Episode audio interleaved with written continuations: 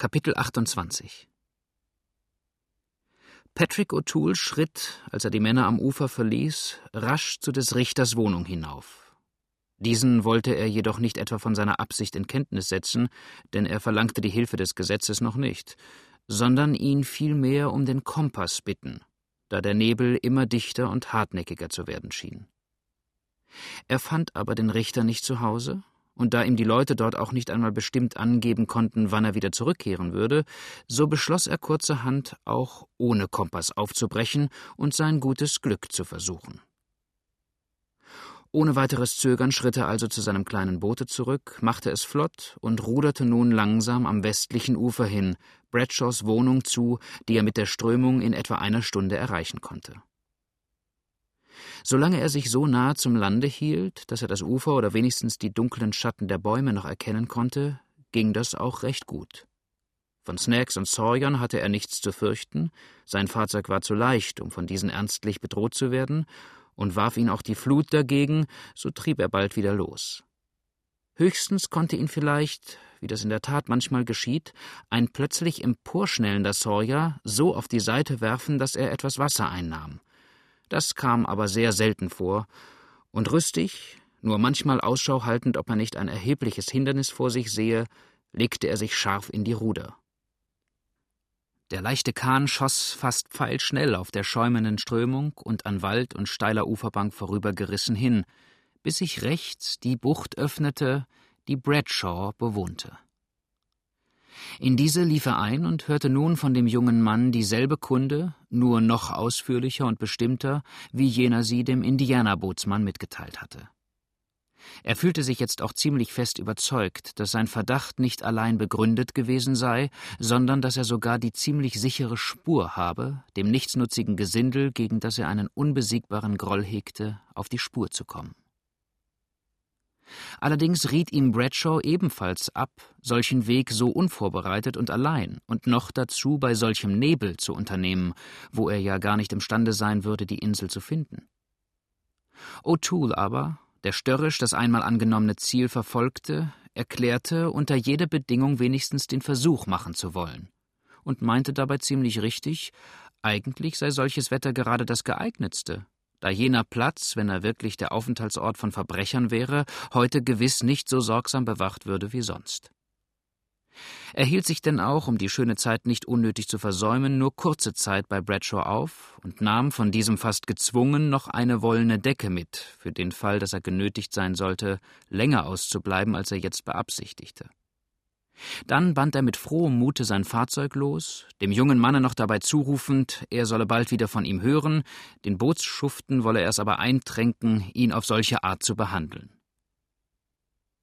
Bradshaw blieb am Ufer stehen und sah ihm nach, bis das Boot seinen Blicken entschwand. Nur noch eine Zeit lang hörte er die regelmäßigen, langsamen Ruderschläge des wackeren Iren, und dann verschollen auch diese endlich in weiter, weiter Ferne. O'Toole ging keck und unverzagt, ein echter Sohn der grünen Insel, seinem Abenteuer entgegen. Und mehr noch war es fast ein glücklicher Leichtsinn, ein sorgloses Überlassen der Zukunft als rein tierischer Mut, der ihn zu allerdings ungeahnten Gefahren trieb. Niemand in Arkansas hatte es aber auch für möglich gehalten, dass sich inmitten zivilisierter Staaten, auf dem breiten, einem jeden Boot offenen Wege des ganzen westlichen Handels, eine so wohlorganisierte, fürchterliche Bande festsetzen und behaupten konnte, wie es hier wirklich der Fall war. Nicht einmal Waffen hatte er mitgenommen, ein einfaches kurzes Jagdmesser ausgenommen, das er unter der Weste mit einem Bindfaden am Knopfe seines Hosenträgers befestigt hatte und eigentlich mehr zum wirklichen Haus- und Feldgebrauch denn als Verteidigungswaffe bei sich führte. Der Abend konnte nicht mehr fern sein. So angenehm unserem Kundschafter aber auch sonst wohl dieser Umstand gewesen wäre, da er ihn immer noch mehr vor Entdeckung schützte, so zweifelhaft wurde es ihm aber selber, ob er in solch undurchdringlichem Nebel jene Insel auch wirklich finden würde. Weit entfernt war er auf keinen Fall mehr davon. Der Zwischenraum von der Weideninsel bis Nummer 61 wurde auf dem Wasser nur für acht Meilen gehalten, und die Strömung allein musste ihn bei dem gegenwärtigen Wasserstand fünf Meilen die Stunde führen. Ruderte er also nur ein wenig zu, so konnte er recht gut die ganze Strecke in eben der Zeit zurücklegen. Solange er dicht am Ufer blieb, ging das auch an. Er sah das Flussufer neben sich und behielt dadurch die genaue Richtung bei. Jetzt aber, und nicht weit unter der Weideninsel, machte der Mississippi nach Arkansas hinein einen starken Bogen und zwang ihn, wenn er nicht ganz vom Wege abkommen wollte, das Ufer zu verlassen. Nun war O'Toole allerdings noch nie in einem recht ordentlichen Mississippi-Nebel auf diesem Strom gewesen, sonst hätte er das auch wohl schwerlich ohne Kompass gewagt.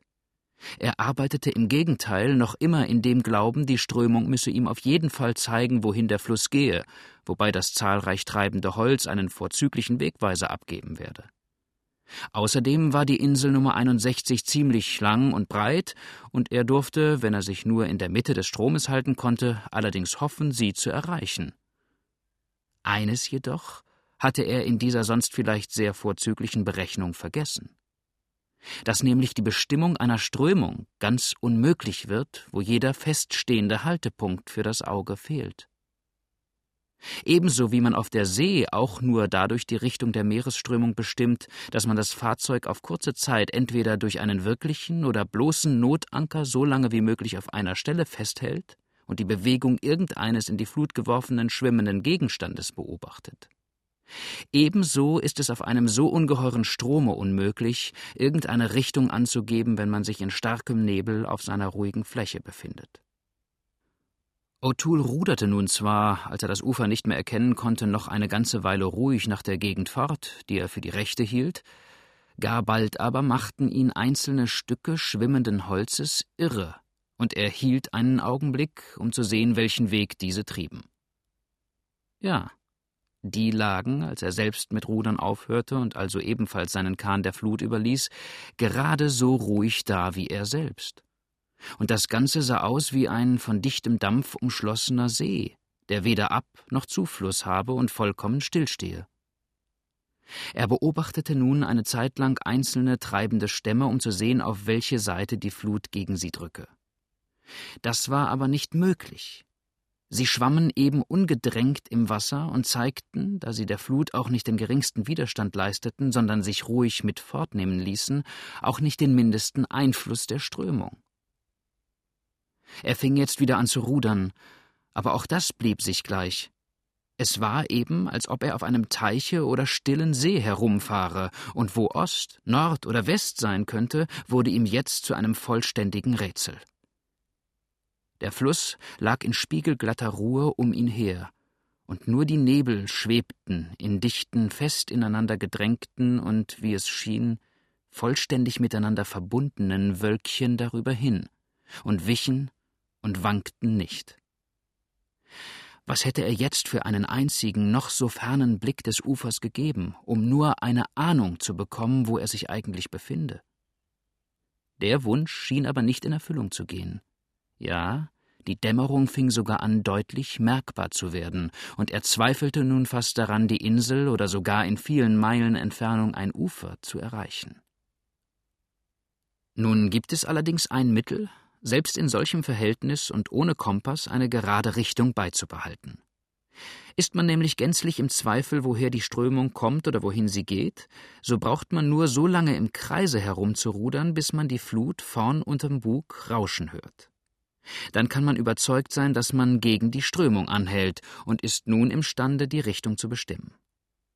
Allerdings würden aber selbst dann nur wenige Ruderschläge den Rudernden wieder auf den alten Fleck bringen denn weil die seitwärts gegen das Fahrzeug andrängende Wassermasse auch den Bug bald stärker, bald schwächer niederdrückt, je nachdem, ob man ein ganz klein wenig mehr auf oder abhält, so wäre es unmöglich, die Richtung so genau im Gefühl der Hand zu haben. Das einzige Mittel in diesem Falle ist, da man doch in einem zweirudrigen Boot mit dem Rücken nach vorn sitzt, die Augen fest auf das Fahrwasser seines Kahns zu halten das heißt auf den Streifen, den das Boot beim schnellen Durchschneiden des Wassers hinter sich lässt. Solange dieser eine durchaus gerade Linie beschreibt, denn eine kurze Strecke kann man selbst beim stärksten Nebel sehen, solange behält auch das Boot dieselbe bei. Die geringste Abweichung würde es gleich hinter dem Heck durch eine krumme Linie verraten. Man darf aber während dieser Zeit natürlich keinen Augenblick mit Rudern aufhören oder nachlassen, weil eine gleichmäßige Fortbewegung zu solcher Bestimmung unumgänglich nötig ist. Davon hatte jedoch O'Toole, der sich sonst wenig mit Wasserfahrten beschäftigte, keine Ahnung. Er wusste nur, dass er noch nicht weit genug vom Land entfernt sein könne, um sich schon oberhalb der Insel zu befinden. Trieb er also jetzt mit der Strömung abwärts, so führte ihn diese an seinem Ziele vorbei, und rasch griff er daher wieder zu den Rudern. Nur einmal noch betrachtete er mit prüfendem Blick die ruhige Nebelfläche um sich her, drehte dann den Bug dorthin, wo er die Mitte des Stromes vermutete, und zeigte in Handhabung der elastischen Ruder bald so viel Energie, dass das Wasser an seinem Bug rauschend schäumte und hoch aufspritzte. So arbeitete er wohl eine volle Stunde lang, dass ihm der Schweiß in großen perlenden Tropfen auf der Stirn stand und er bei richtiger Führung den Mississippi schon zweimal gekreuzt haben konnte. Aber er bekam kein Land zu sehen, weder rechts noch links, weder vor noch hinter sich, und fühlte nun wohl, dass er in die falsche Richtung gefahren sei. Einen Augenblick ließ er die Ruder sinken und wischte sich den Schweiß von der Stirn. Dann aber ergriff er sie wieder und legte sich von neuem mit aller Kraft und bestem Willen hinein, bis er endlich einsah, dass alle seine Anstrengungen vergeblich sein mussten. Das Beste also, was er jetzt tun konnte, war, nach Arkansas zurückzukehren, um den Versuch ein anderes Mal unter günstigeren Verhältnissen zu erneuern. Aber, guter O'Toole, es erwies sich als ebenso schwer, nach Arkansas wie nach Mississippi hinüberzuhalten. Nacht und Nebel umgaben ihn bald mit undurchdringlichem Schleier, und keinen Laut hörte er, nicht einmal das Gequake von Fröschen, das ihm die Nähe des Landes gleichviel nun welchen Ufers verraten hätte. Er musste sich inmitten des gewaltigen Stromes befinden. Da hielt er endlich, nachdem er sich noch eine ganze Zeit lang bis zu tödlicher Ermattung abgemüht hatte, mit dem Rudern ein, warf die Ruder in den Kahn und streckte sich selbst, gleichgültig gegen alles, was ihn befallen könnte, in dem Heck des Bootes aus. Einmal musste er ja doch irgendwo antreiben oder doch wenigstens Geräusch von irgendeinem Boot oder dem Ufer, in dessen Nähe ihn die Strömung zuerst bringen würde, hören. Und er hatte eingesehen, dass er selbst nicht imstande sein würde, das Mindeste dafür oder dagegen zu tun. Er war förmlich verirrt und wusste in der Tat nicht mehr, wo er sich befand, ob er irgendwo festhänge oder immer stromab der Mündung des Arkansas zutreibe. In dumpfem Brüten lag er in seinem Boot ausgestreckt und schaute schweigend zu der grauen Masse hinauf, die ihn in fast fühlbarer Schwere und Feuchtigkeit umgab. Da war es ihm plötzlich, als ob er das Quaken eines Frosches höre. Er horchte auf. Fast in demselben Augenblick vernahm er ein dumpfes Rauschen, und ehe er sich noch recht umschauen konnte, von welcher Richtung dieses eigentlich komme, da er es natürlich auf der entgegengesetzten Seite erwartet hatte, trieb auch sein schwankendes Boot schon in den starren Wipfel einer Eiche hinein. Land hatte er jetzt, Bäume wenigstens, und er wusste doch nun, dass er nicht mehr weiter stromab und von Helena fortgetrieben werden könnte. Wo er sich aber befand, ob in Arkansas, Mississippi, oder an einer der weiter unten gelegenen Inseln, vielleicht drei oder vierundsechzig. Das war ihm unmöglich zu bestimmen. Ja, so hatten sich seine Gedanken verirrt, dass es einer langen Zeit bedurfte, bis er mit sich überhaupt im Reinen war, er befinde sich noch im Mississippi und sei nicht etwa in irgendeinen Fluss oder eine Bucht unversehens hinein und diese Gott weiß wie weit hinaufgerudert. Das Einzige, worüber er vollkommen Gewissheit zu haben glaubte, war, dass er wenigstens 50 bis 60 Meilen von Helena entfernt sein müsse. Wo aber befand er sich? Am Anfang wollte er rufen, denn vielleicht befanden sich Menschen in seiner Nähe, die ihn hörten. Doch konnte es nicht ebenso gut möglich sein, dass er gerade in jenes Nest geraten wäre, nach dem er suchte? Und welchen Empfang durfte er von denen erhoffen, die ihm noch vor kurzer Zeit so unzweideutige Beweise ihres Hasses gegeben hatten? Nein, da heute nun doch einmal kein Gedanke daran war, Nummer 61 noch zu erreichen und der Nebel auch auf jeden Fall den Morgenwinden weichen musste, so beschloss er, seinen Kahn an einer sicheren Stelle zu befestigen und nachher ruhig darin ausgestreckt den Tag abzuwarten. Das war nun freilich nicht so leicht, wie er es anfangs erwartet hatte. Eine Masse Baumgewirr versperrte ihm überall den Eingang. Und dort, wo er sich gerade befand, konnte er ebenso wenig bleiben. Die Flut presste gerade dagegen und brachte sie irgendeinen fortgeschwemmten Baumstamm mit, so musste ihm dieser, mit der Gewalt solcher Wassermassen vereint, unfehlbar das leichte Fahrzeug zertrümmern und ihn selber unter das Treibholz schwemmen. Er arbeitete sich darum jetzt mit aller Anstrengung links hin, bis er zu einer Art Landspitze kam, denn die Strömung brach sich hier mit großer Stärke am Ufer und schoss dann rasch und schäumend vorbei. Dort hatte auch augenscheinlich die Kraft des Wassers einen früher dort liegenden Baum zur Seite geschwemmt, so dass eine Art kleine Bucht entstanden war. In dieser lief er ohne Zögern ein und richtete nun, gegen eine äußere Gefahr geschützt, so gut es gehen wollte, sein Lager her, um wenigstens ein paar Stunden schlafen zu können. Kurze Zeit mochte er so gelegen haben, und das gleichförmige Rauschen des Wassers begann seine Wirkung auf ihn auszuüben, als es ihm schon halb im Traume so vorkam, als ob er Stimmen höre, die in ziemlich lebhaftem Gespräch miteinander begriffen wären. Im Anfang horchte er halb unbewusst den unverständlichen Tönen. Er hatte schon geträumt, er sei in die See hinausgetrieben, und vom Ufer aus riefen sie hinter ihm her und warnten ihn vor den Gefahren des Golfes. Mehr und mehr aber, wieder munter werdend, staunte er zuerst über den Ort, wo er sich befand, und konnte sich endlich nur mit vieler Mühe des Vorgefallenen erinnern. Nun war O'Toole allerdings nicht Waldmann genug, um ein solches Lager in dem feuchten Flussnebel einem warmen Bette vorzuziehen. Dennoch aber hielt ihn eine gewisse Angst zurück, jene Sprechenden anzurufen. Die Absicht schon, in der er ausgezogen war, ließ ihn in jedem Menschen, den er traf, einen Räuber, Mörder und falschen Spieler erblicken. Er kroch also, um vor allen Dingen festzustellen, wo er eigentlich sei und in welcher Umgebung er sich befinde, aus seinem Boote heraus, über ein paar umgestürzte Stämme ans Ufer und schlich nun hier, so geräuschlos wie es ihm die jetzt wirklich außergewöhnliche Dunkelheit und die raue Wildnis erlaubte, vorwärts, dem Schalle nach. Das Geräusch und Sprechen schien an einem Ort zu bleiben, und O'Toole vermutete hier natürlich nichts weiter als eine Farmerwohnung, zu der er nur nicht den rechten Pfad getroffen habe, sondern in irgendeine neue Rodung geraten sei.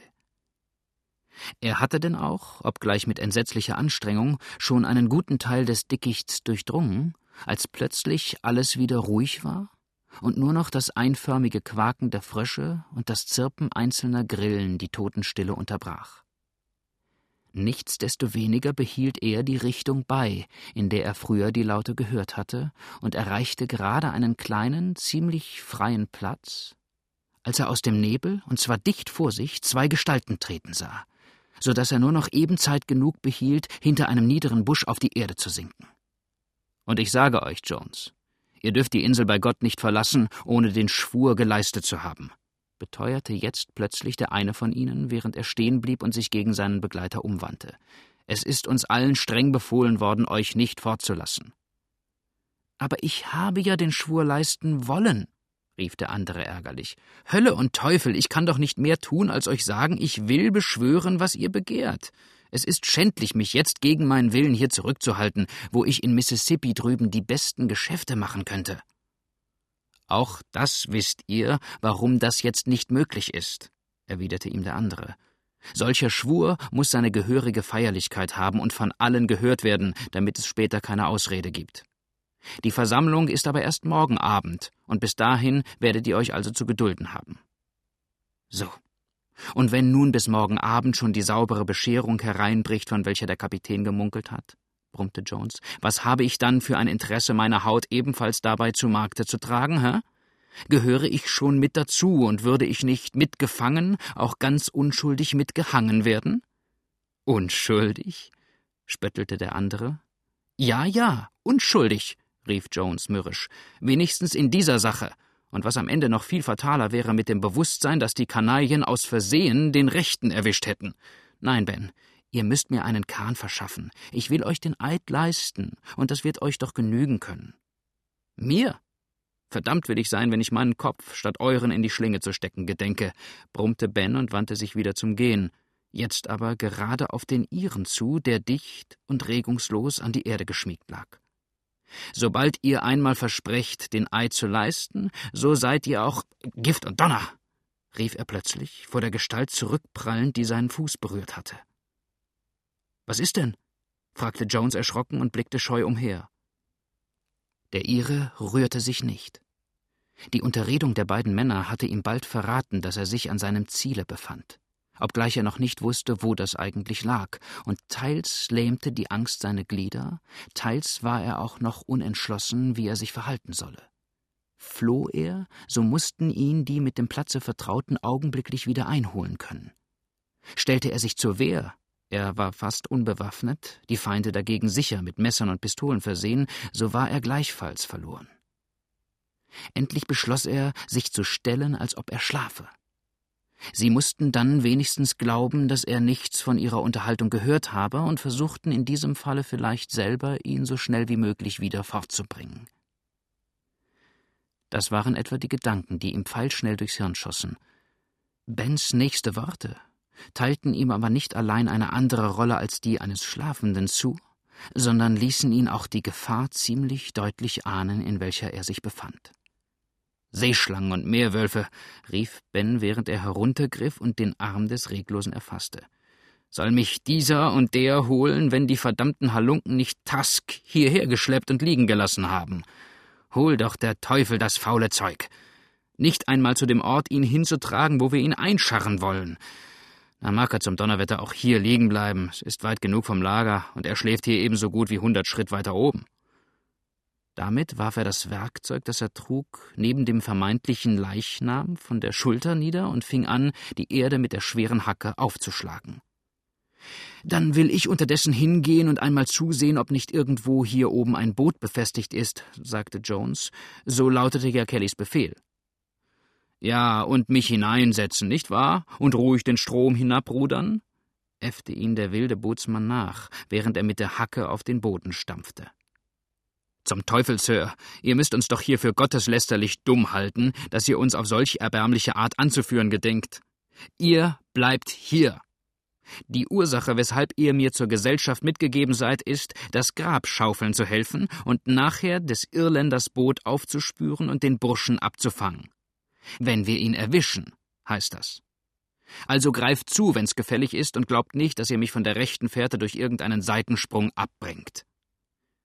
Damit warf er dem kleinen Mann den Spaten zu und bedeutete ihm, die Erde aus, aber nicht zu weit fortzuwerfen, damit sie dieselbe zum Aufhäufen gleich wieder bei der Hand hätten. O'Toole zitterte an allen Gliedern.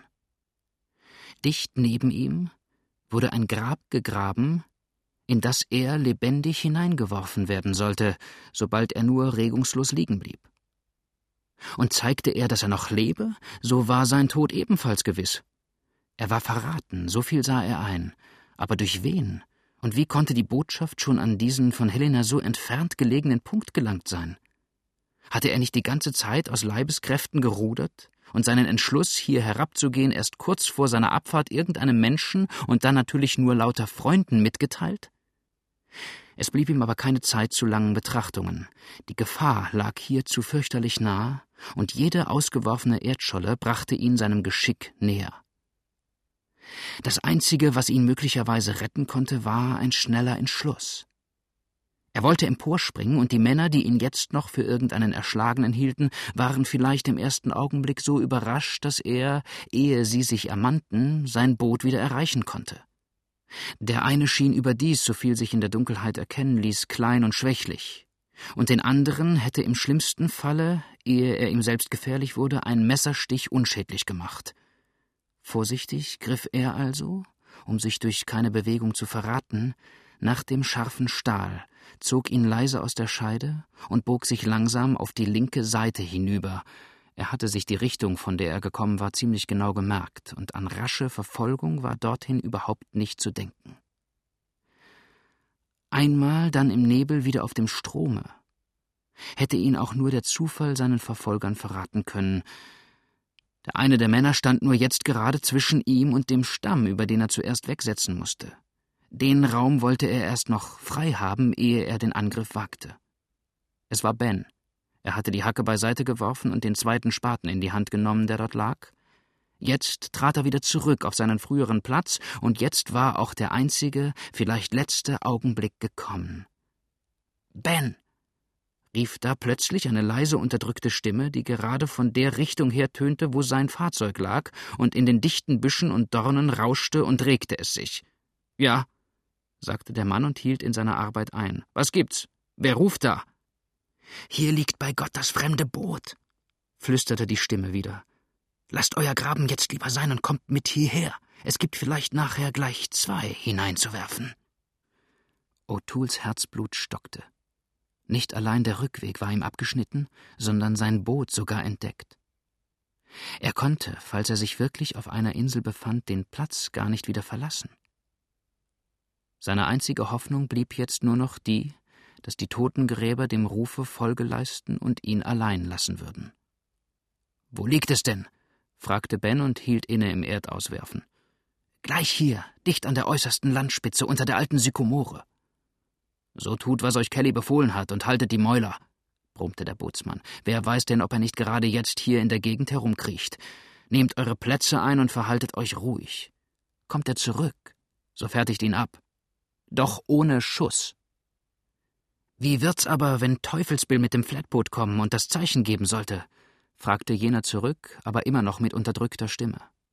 Das geht euch nichts an. Ihr bleibt auf eurem Posten und wir anderen treiben, wenn das Boot abgefertigt ist, nachher die Insel von unten herauf vor.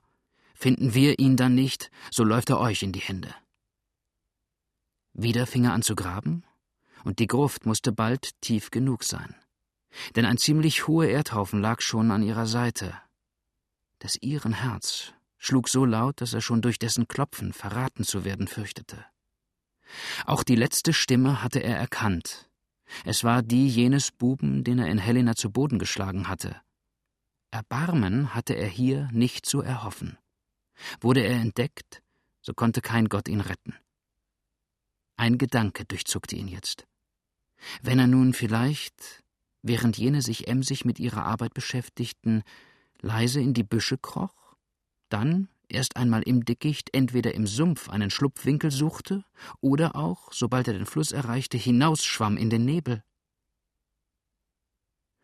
Es trieb jetzt so viel Holz im Strom, dass er nicht zu fürchten brauchte, zu ertrinken. Und das wäre übrigens ja doch noch immer besser gewesen, als sich hier, wie ein Hund, totschlagen zu lassen. Langsam schob er den linken Arm zur Seite, um sich darauf zu stützen und den Körper nachzuziehen. Doch das raschelnde Laub machte die größte Vorsicht nötig. Zwar gruben die beiden Männer noch immer eifrig, und das Geräusch der fallenden Erde übertäubte jede nicht zu auffällige Bewegung, auch hatte er sich auf diese Art wohl schon zwei Schritte zurück und dicht zum Rande eines wirren Dornbusches gezogen, hinter dem ihm ein weicher, moosiger Fleck raschere Bewegung möglich machte.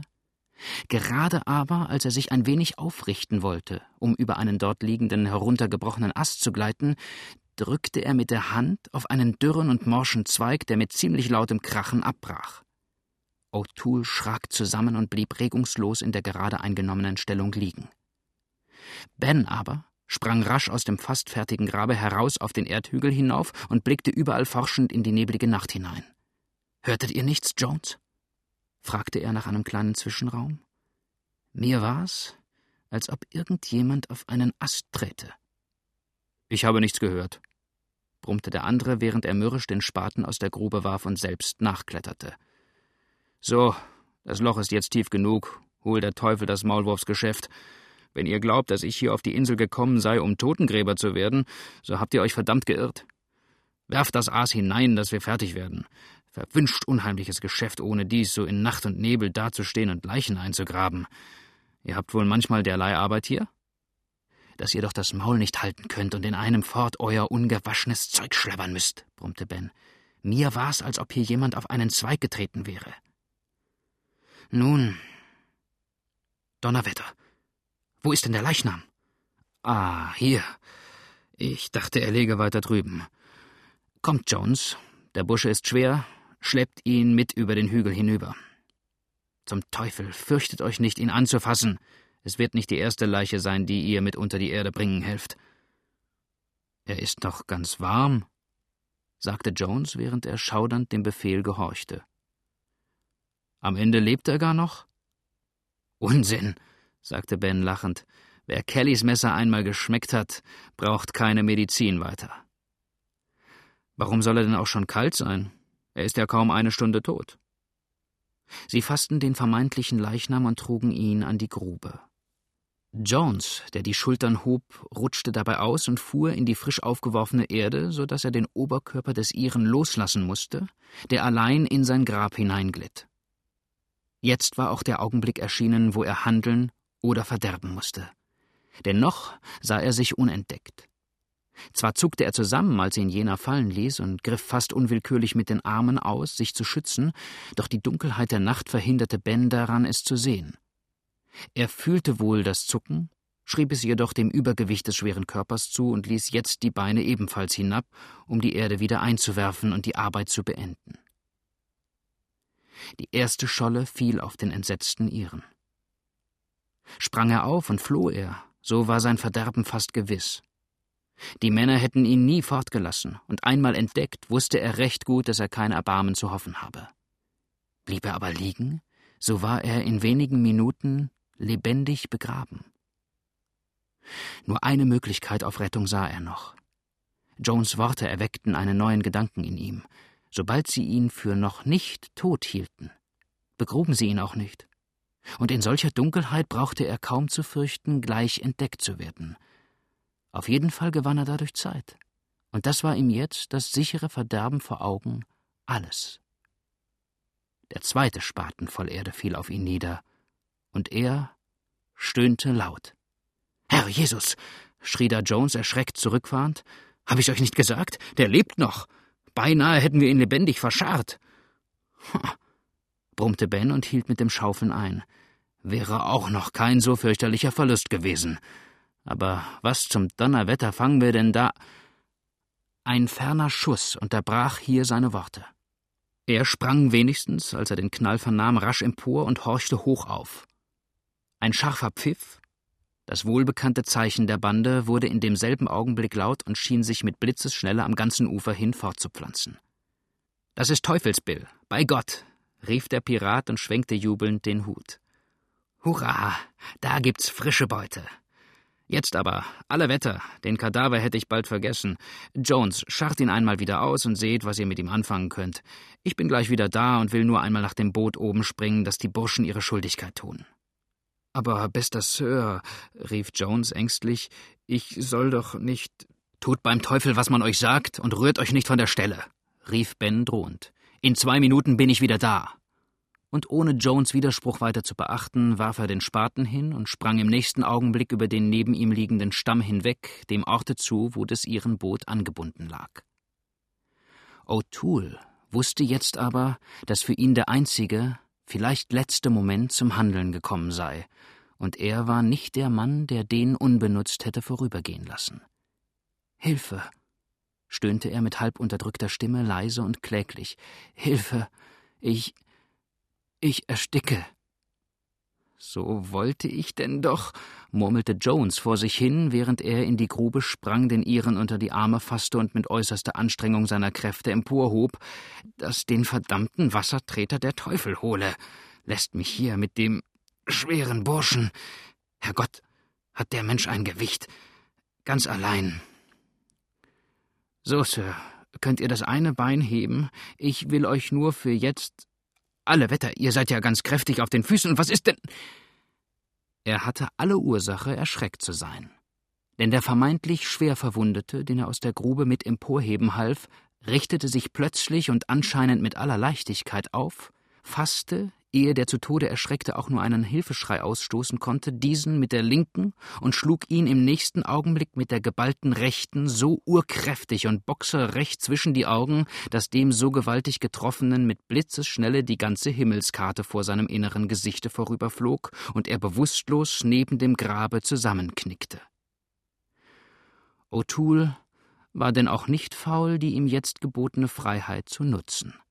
Rasch übersprang er das ihm nächste Gewirr von Ästen und Strauchwerk und floh dem Strome zu, als Ben eben wieder zu dem Grabe zurückkehrte. Jones!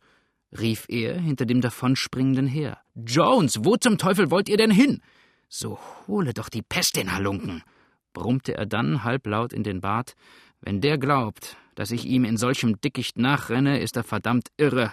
Und fort kann er auch nicht, soviel ich weiß, denn vom Schwimmen versteht er nichts, und die Boote sind besetzt. Wird schon wiederkommen. Aber zum Donnerwetter, wandte er sich dann, als er mit dem Fuß an den regungslosen Körper stieß, gegen diesen. Wirklich tot? Und nur noch einmal zu guter Letzt gestöhnt? Nun, dann komm, Tusk. Dann wollen wir auch keine langen Umstände mit dir machen. Dank es überhaupt dem Kapitän, der dir den Strick erspart hat. Er stieß bei diesen Worten den Körper in die Grube zurück, suchte nach dem Spaten, und der nächste Augenblick fand ihn eifrig beschäftigt, den nur betäubten Genossen lebendig zu begraben.